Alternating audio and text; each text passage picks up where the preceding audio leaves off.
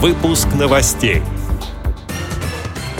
Во всем мире отмечают Международный женский день 8 марта. Курсы макияжа для незрячих девушек открылись в Петербурге.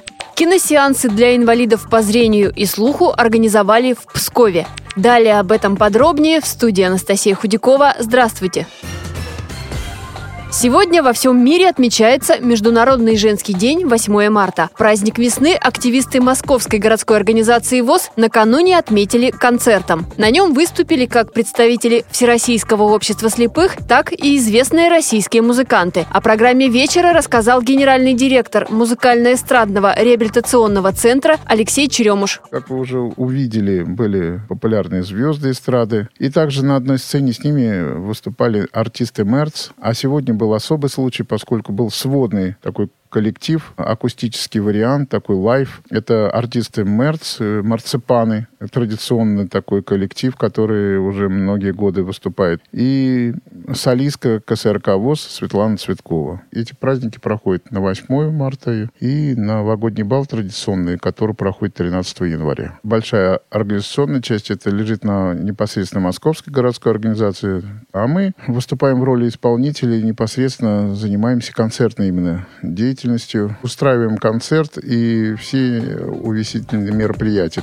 А в Мордовии по случаю праздника представители Темниковской местной организации ВОЗ по приглашению библиотеки посетили выставку картин, вышитых бисером. Уже после состоялся конкурс, где выступали школьники. Они читали стихи, посвященные мамам и бабушкам, в которых выражали свою любовь к ним и благодарность. К празднику в Саранске концерт подготовили участники художественной самодеятельности и артисты драматического кружка местной организации ВОЗ.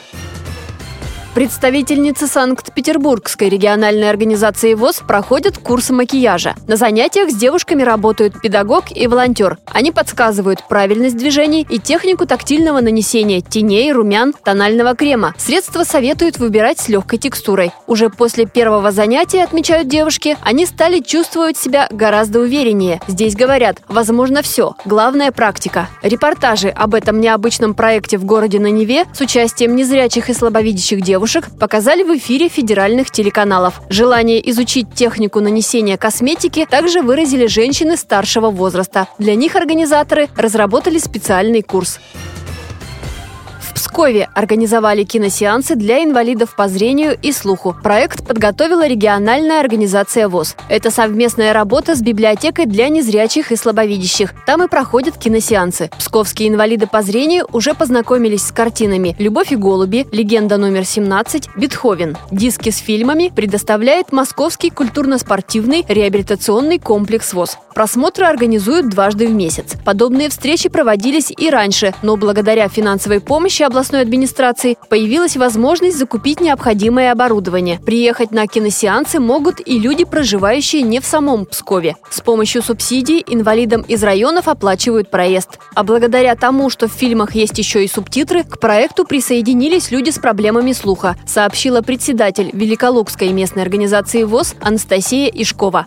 Эти и другие новости вы можете найти на сайте Радио ВОЗ. Мы будем рады рассказать о событиях в вашем регионе. Пишите нам по адресу новости собака ру. Всего доброго и до встречи!